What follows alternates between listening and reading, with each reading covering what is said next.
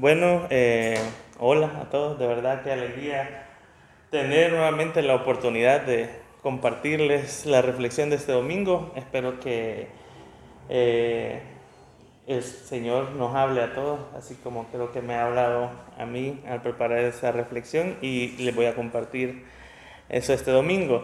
Recordemos que estamos en esta serie de predicaciones de los frutos del Espíritu, ¿verdad? Eh, que comenzamos en este tiempo de Pentecostés.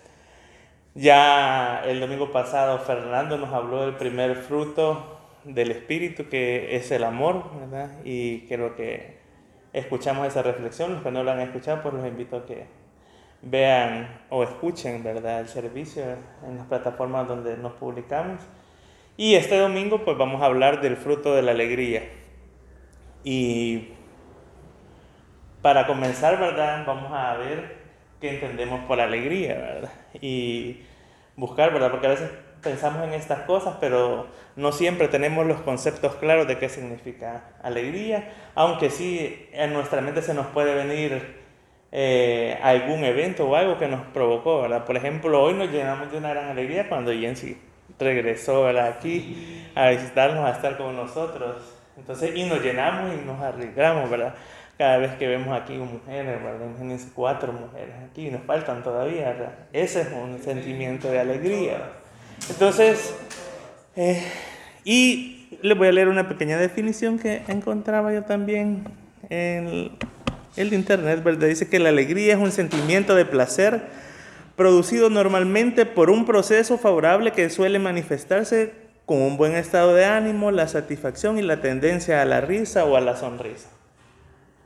Pues eso es alegría, ¿verdad? Casi que nosotros cada, vez que vemos a alguien sonriendo, pensamos que está alegre, ¿verdad? Porque esa es la manera en la que nosotros identificamos esta emoción, ¿verdad? Y generalmente la alegría también, eh, igual que otras cosas, ¿verdad? Eh, son, las conocemos como emociones, ¿verdad? La alegría, el amor. Pero, ¿será que estos frutos del Espíritu Santo de los que estamos hablando, ¿verdad? Que tienen este mismo nombre, ¿Será que son emociones, verdad? El amor de que hablamos es una emoción. El fruto del Espíritu Santo que se llama alegría será una emoción que es causado por estas cosas buenas que llegan a nuestra vida. Eh, porque las emociones, ¿verdad? Llegan a nuestra vida, pero se van. Llega y se va, llega y se va. Y tienen esta fuente, ¿verdad? Que es algo que nos pasó bueno, ¿verdad? Y nos alegró, pero luego desapareció? ¿Será que los frutos del Espíritu que debemos buscar son estas emociones? Se trata de que nosotros busquemos permanentemente estar alegres, ¿verdad? Así como, porque el fruto dice que vamos a tener esta alegría y que esta alegría que el Señor nos da, nadie nos la puede quitar. ¿Será que el Señor nos va a dar este sentimiento permanente de estar siempre contentos y alegres, verdad? Se tratará de eso, pues de eso vamos a hablar este domingo de qué es la alegría. Y yo pensaba cuando reflexionaba sobre esto, ¿verdad? Que estamos hablando de frutos y la Biblia nos presenta estos frutos que vamos a estar viendo, ¿verdad? Y dice frutos del Espíritu. Entonces yo decía, bueno, si son frutos, estos vienen, ¿cómo se produce un fruto? Un fruto se viene como resultado de haber cultivado una planta, de haberla cuidado, de haberla regado eh, y esperar que crezca y florezca. Es todo un proceso. Entonces, este fruto de la alegría también viene como resultado de cultivar el que nuestro espíritu, ¿verdad? por eso se llaman frutos del espíritu. Y entonces, ¿cómo cultivamos nuestro espíritu? Para poder tener alegría y poder generar estos frutos. Y lo hemos dicho muchas veces, ¿verdad? Y yo espero que de verdad no estemos, y se lo he dicho un montón de veces, y quizás ya aburro diciéndolo, ¿verdad? Pero es momento, yo quiero que como comunidad empecemos a ver cambios en nuestras vidas, de verdad. Y estos frutos de verdad van a generar cambios en nuestras vidas, cambios permanentes, porque así son los frutos, ¿verdad? No son emociones que van a llegar y se van a ir. Entonces, estamos aquí, ¿verdad? No jugando, quizás, ay, que vamos a la iglesia y el resto de la semana se nos olvida que somos cristianos, se nos olvida que somos comunidad, se nos olvidan nuestros hermanos, ¿verdad? Y nos preocupamos absolutamente serio y nos acordamos hasta el domingo que venimos aquí, ¿verdad? No se trata de eso, entonces tenemos que cultivar nuestro espíritu día a día para poder obtener estos frutos. Y hemos hablado, ¿verdad? Que tenemos que de verdad procurar una relación con Dios. Tenemos que orar, tenemos que leer la Biblia, tenemos que aprender a amar, tenemos que conocer a Jesús. Antes de comenzar esta serie de predicaciones tuvimos un encuentro en casa de Edgar que nos invitó, ¿verdad? Y hablamos sobre el Espíritu Santo. Y decíamos que era importante eh, esto del Espíritu Santo, conocerlo. Y lo que hace el Espíritu Santo en nuestras vidas es que nos hace más parecidos a Jesús. Y si nosotros empezamos a dar estos frutos en nuestras vidas, nos vamos a parecer más a Jesús. Y esa es la tarea de nosotros como cristianos, ¿verdad? Caminar hacia esa estatura de Cristo.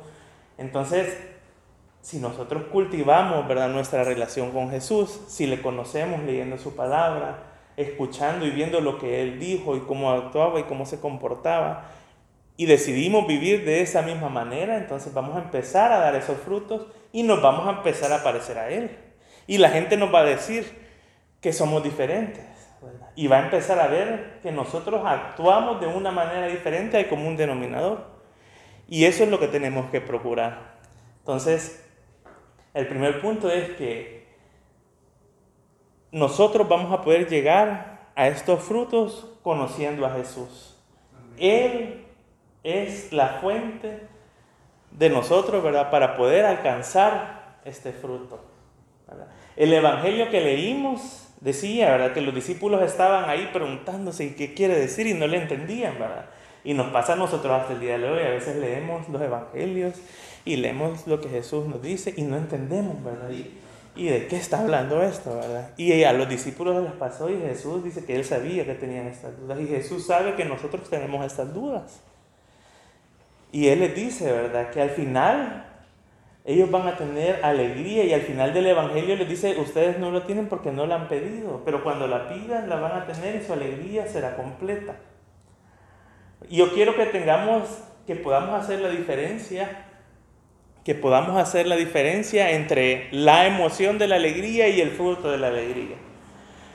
Yo creo que por ejemplo, nos sentimos muy alegres cuando empezamos esta etapa de Pentecostés, bueno, eh, cuando celebramos la fiesta de Pentecostés y se acuerdan cómo decoramos y que fue una alegría para todos y creo que lo recordamos y volvemos a sentir esa alegría, ¿verdad? Que, nos, que experimentamos gracias al trabajo de Alicia, ¿verdad? Que le agradecemos de verdad por, por ese amor, porque pudimos percibir su amor y nos alegramos, ¿verdad?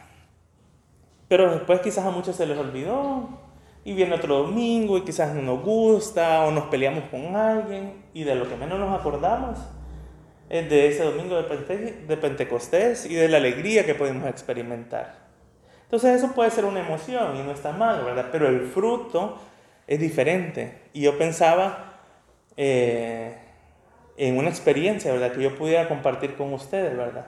Y cuando pensaba esta experiencia, vino a mí también otra cosa, ¿verdad? Que es importante y que cuando nosotros vemos un árbol de mango, ¿cuántos mangos da? Un montón, ¿verdad? Y cada árbol de fruta, ¿verdad? Yo hasta ahorita, ¿verdad? da muchos frutos. Entonces yo decía, este fruto de la alegría, este fruto del Espíritu tiene que germinar en todas las áreas de nuestra vida. No es que va a llegar, ¿verdad? Y, porque yo pensaba, yo he podido experimentar este fruto, ¿verdad? Por ejemplo, en, el área de mi sexualidad, cuando yo me acepté como una persona LGBT, me llené de alegría y creo que Álvaro se acuerda, ¿verdad? Como yo estaba, pero eufórico, ¿verdad? Yo quería contarle a todo el mundo, ¿verdad? Este, y, y hasta el día de hoy esa alegría perdura. Yo me siento sumamente feliz y contento. Esa alegría que yo experimenté cuando me encontré con Jesús en esta área de mi vida, Él me dio alegría de sentirme amado y esa alegría no ha desaparecido. Esa alegría sigue estando presente y entonces yo dije, yo había comenzado un proceso de búsqueda de respuestas porque yo me sentía incómodo en esa área de mi vida y empecé a buscarlo y empecé a buscarlo. Y esta búsqueda me llevó a tener una relación con él porque le decía Jesús y ¿qué? porque vos, yo le decía a Jesús, imagínense, vos porque nunca dijiste nada acerca de esto, ¿verdad? Y quería encontrar respuestas, yo quería, ¿está bien? ¿Está mal? Me han enseñado que está mal, no, no me siento pleno, no me siento cómodo, no me siento feliz, ¿verdad? Pero Jesús me llevó en ese proceso y me encontré con Él y me hizo sentir amado y me dijo, tranquilo, esto está bien. Esto no es nada malo. Y me hizo sentir amado y esa sensación me llenó de una felicidad que perdura hasta el día de hoy y creo que no se va a ir, porque lo identifiqué como un fruto en esa área. Ahora bien, hay otras áreas en las que quizás yo no he podido experimentar esta alegría. Por ejemplo, yo les he comentado la situación, ¿verdad? Financiera en la que he estado, ¿verdad? Y yo no les puedo decir, me he sentido tranquilo, quizás he experimentado paz, pero no he experimentado alegría. Entonces yo le decía, Dios quiero que me haga sentir alegre, ¿verdad? Que me pueda sentir yo feliz. Entonces nosotros tenemos que procurar la alegría no únicamente en una área de nuestra vida, sino en todas las áreas de nuestra vida, en las relaciones con nuestra familia, con nuestros amigos, con la comunidad, en nuestra propia relación con Jesús, sentirnos alegres. ¿Cuántas veces no nos hemos sentido en conflicto, verdad? Porque sentimos que Jesús nos ha fallado, que Dios nos ha fallado y no nos sentimos felices. Entonces tenemos que procurar ese fruto en cada una de las áreas de nuestra vida, cómo nosotros estamos viviendo y que ese fruto germine en cada área de nuestra vida para que nosotros experimentemos esta felicidad. Entonces, ¿y qué significa eso? Que tenemos que hacer a Jesús el centro de todas las áreas de nuestra vida. Porque a veces nosotros ponemos a Jesús, ¿verdad? Ah, lo voy a poner y es importante en mi relación con vos, ¿verdad? Jesús, yo y vos aquí, ¿verdad? Hablamos, yo oro con vos y todo. Pero cuando me voy a mi trabajo, eso es otra cosa, ¿verdad? Eso es visto aparte, ¿verdad? Cuando yo estoy con mis amigos, cuando yo estoy con la gente que no sabe que soy cristiano, cuando estoy con gente que no me conoce, es otro asunto, ¿verdad? En esas áreas de nuestra vida que todavía son una piedra en nuestro zapato, ¿verdad? Las adicciones, las maneras quizás poco cristianas que tenemos, a veces somos tóxicos, ¿verdad? Con nuestras relaciones. O somos personas que no nos gusta ser amables, ¿verdad? Este, y hay diferentes áreas de nuestra vida en las que no hemos podido, ¿verdad? Todavía hacer ni siquiera parte, no digamos el centro, sino que no lo involucramos a Jesús. ¿Cuántas cosas hay que no nos conocemos? Nosotros venimos aquí y todos nos saludamos y nos abrazamos y qué bonito, ¿verdad? Y qué felicidad. Pero cuántas cosas hay ocultas en nuestra vida de las que no hablamos, de las que no le comentamos absolutamente a nadie. Y preguntemos por qué no lo hacemos, ¿verdad? ¿Será que estamos cómodos con eso y pensamos que lo podemos ir arrastrando? Y quizás en esa área de nuestra vida no estamos generando frutos de ningún tipo, porque todavía no hemos hecho a Jesús el centro de nuestra vida. Y por eso les digo, no podemos seguir solamente escuchando y diciendo, ay, qué bonito estuvo, si no hacemos de verdad práctica en nuestra vida. Y lo vamos a ir viendo en el tiempo. Si nosotros de aquí a un año en esta comunidad seguimos absolutamente igual, será momento de cuestionarnos qué estamos haciendo. Porque entonces estamos botando el dinero aquí en un alquiler para venir a escuchar lo mismo que podemos escuchar en otra iglesia, ir, sentarnos y no cambiar absolutamente nada. Y hemos dicho, nosotros tenemos que cambiar porque sentimos el compromiso de cambiar la sociedad. Y entonces pensemos si realmente queremos cambiar nosotros, si que realmente queremos dar esos frutos del Espíritu. Nos crecemos ¿Nos queremos parecer a Jesús realmente? ¿Queremos dar esos frutos? Entonces tenemos que cultivar esta relación con el Espíritu Santo, esta relación con Jesús, porque Él va a ser el que nos va a generar todos esos nutrientes que nos va a hacer dar este fruto. Y lo tenemos que dar en todas las áreas de nuestra vida. Es un proceso, por eso esto no es algo, un valor absoluto, ¿verdad? Que, ahorita ya lo di y ya estuvo, ahí se murió, ¿verdad? Es un proceso. Porque nuestra vida y nuestro entorno va cambiando y nuestras necesidades espirituales van cambiando y las situaciones en nuestra vida van cambiando. Entonces es una búsqueda constante, es un germinar constante, es una nutrición constante de nuestro espíritu. Esto no se acaba, ¿verdad? Porque cada vez nos vamos acercando a Jesús y vamos a ir siendo mejores, pero siempre vamos a tener que acercarnos. Y ahora quiero que pensemos por qué es importante este fruto de la alegría. ¿Qué, genera la alegría, verdad? O sea, ¿qué, ¿qué, es lo que va a hacer? Primero, una de las cosas que escuchamos, ¿verdad? En la lectura Jesús hace esta comparación que dice que esta alegría que viene de Él, dice, transforma nuestras tristezas, nuestras dudas en esa alegría y compara una madre, ¿verdad? Que sufre dolores en el momento del parto, que no me imagino yo, ¿verdad? Y creo que ahorita nadie tiene esa idea, pero nos presenta ese, ese ejemplo de que cómo sufre, lo hemos visto, ¿verdad? Pero no, no lo hemos experimentado. Bueno, creo que Caro sí, ¿verdad? Caro sí experimentado. Entonces ella puede entender mucho mejor este ejemplo, ¿verdad? Porque dice que así es la alegría, que, que a pesar de las cosas malas que puedan pasar, los dolores, los sufrimientos, al final hay una alegría constante. Y así, así es este fruto. Este fruto hace que las cosas negativas que pasan, que nos duelen, que podemos pensar y que en un momento quizás no entendemos por qué estamos pasando, se conviertan en una alegría. Entonces este fruto es importante porque nos ayuda a transformar todas esas cosas negativas en algo positivo que perdura, ¿verdad? Para siempre. Otra cosa que aprendí yo en este caminar cristiano, ¿verdad? Que también transformó mucho mi vida, es entender que también es la voluntad de Dios que estemos felices y que seamos alegres.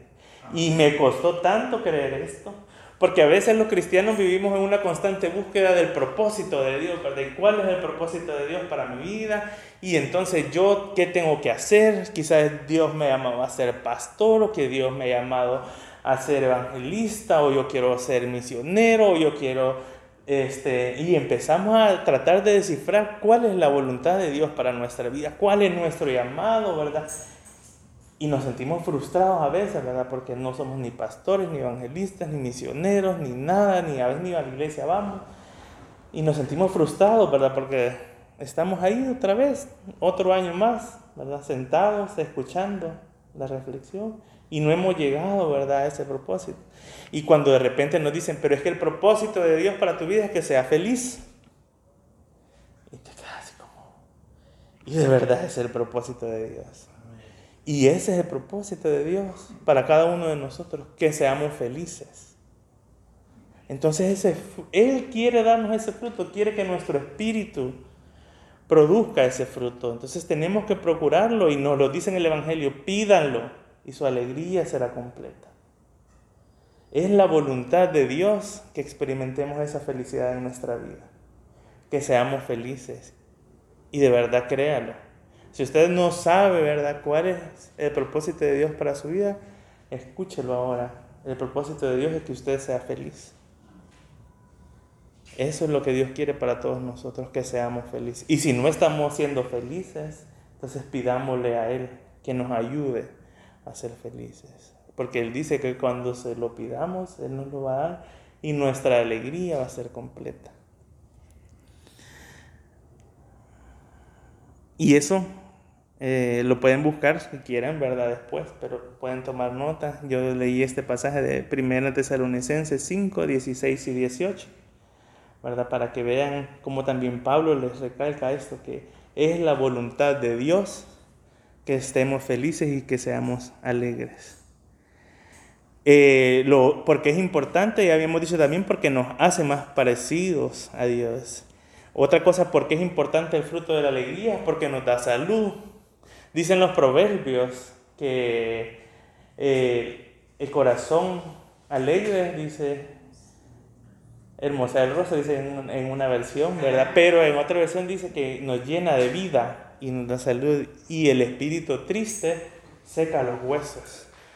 Porque de verdad las tristezas, ¿cuántas veces hemos escuchado que muchas de las enfermedades que tenemos tienen que ver con situaciones emocionales en nuestra vida? Nos sentimos tristes, frustrados, estresados y eso daña de verdad, afecta a nuestro cuerpo. Cómo está nuestro espíritu afecta directamente cómo se encuentra nuestro cuerpo.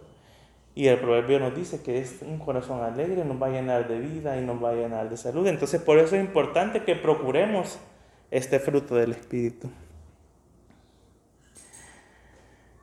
Eh, también dice en Nehemías 8:16 que la alegría y el gozo del Señor va a ser nuestra fortaleza.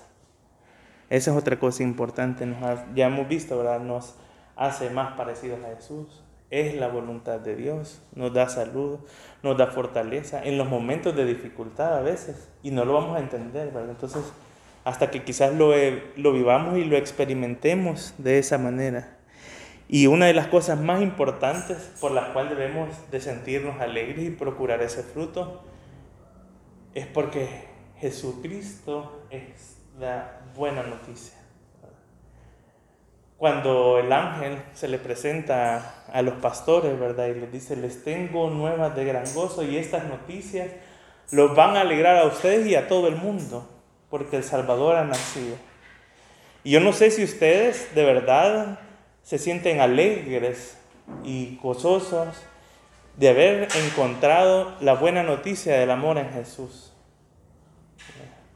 Y se sienten afortunados y de verdad dicen, qué bendición es haber conocido a Jesús. Y lo vamos conociendo cada vez más. Yo, por ejemplo, eh, en esto, ¿verdad? yo siento que lo conocí, me encontré con Él en el momento en que me acepté. Pero después también lo conocí aquí en la comunidad. A través de, lo podemos conocer a través de otras personas. Acuérdense que nosotros siempre decimos, nosotros tenemos que ser las manos y los pies de Jesús en esta vida para los demás. Y yo creo que nuestro obispo fue, para los que lo conocimos, un ejemplo del amor de Dios increíble, ¿verdad? Algo que quizás de Jesús predicamos, pero pocas veces tenemos la oportunidad de conocer a alguien que de verdad nos muestre ese amor tan puro. Y eso a mí me llena de alegría, ¿verdad? Haber tenido la oportunidad de conocer a nuestro obispo. ¿Y cuántas personas van a poder decir eso de nosotros, ¿verdad? ¿Cuántas personas van a decir, qué bueno que, que yo los conocí, que conocí a Álvaro, que conocí a Caro, que conocí a Zapata, que conocí a Elías, que conocí a Yensi, ¿verdad? Porque pude ver a Jesús a través de ellos. Si nosotros damos esos frutos, nos vamos a parecer a Jesús y la gente va a poder decir eso de nosotros. Nosotros, el servicio presencial anterior, Joel trajo una invitada y estuvimos hablando con ella, fíjense. Y ella nos contaba, ¿verdad?, cómo era Joel, lástima que no está aquí, ¿verdad? Pero nos decía, yo cuando yo lo conocí a él desde chiquito y estudiamos juntos, pero luego este, perdimos contacto, ella se fue y empezó, dice que se fue del país y regresó y cuando regresó lo empezó a conocer por las redes sociales. Y dice que le empezó a escribir y le empezó a saludar y Joel por todo se enojaba. Le escribía y se enojaba por todo, ¿verdad? Lo que le escribía. Y ella sentía, ¿verdad? Y Joel vivía en esa constante eh, quizás lucha de conflicto, ¿verdad? Y ella lo sentía, porque ella dice que ella nunca tenía la intención de molestarlo, pero ella sentía que todo lo que ella le decía lo molestaba, entonces dice que lo sentía así como irritado. Y dice que después él le contó que había venido a la comunidad y ella vio un cambio en Elías, en Elías, en Joel, ¿verdad? Y dice que lo notó totalmente diferente y era una persona más alegre, ¿verdad? Nosotros no lo conocimos mucho antes de venir aquí, ¿verdad? Pero sí hemos visto cómo de verdad para él ha sido una alegría que ha querido compartir con las personas que conoce, porque ha traído a muchas personas, a muchos de sus amigos aquí. Y Álvaro siempre dice, ¿verdad? Que es una de las personas que más ha invitado. Y yo creo que es por la alegría que él ha sentido, ¿verdad? Que la quiere compartir. Y nosotros deberíamos de tener esa actitud también, ¿verdad? Si nos sentimos alegres de estar en esta comunidad, hablar de eso con los demás, invitarlos, ¿verdad? Y decirle en ella que hay un espacio para ustedes también, ¿verdad? No es una iglesia, ¿verdad? Exclusiva para personas LGBT. Es una iglesia para todos y para todas. Donde podemos sentirnos amados, donde nos vamos a encontrar con Jesús. Y donde el reto está, de verdad, empezar a transformar esta sociedad, a transformar el mundo. Hablamos constantemente, pero tenemos que empezar a trabajar en nosotros mismos. Si nosotros pensamos que lo vamos a hacer y no vamos a cambiar nosotros, creo que va a ser bien difícil que cambiemos afuera. Así que les quería compartir esto. Por esto es importante este fruto de la alegría. Y una de las cosas más importantes es porque es la voluntad de Dios que seamos alegres. Que el Señor les bendiga.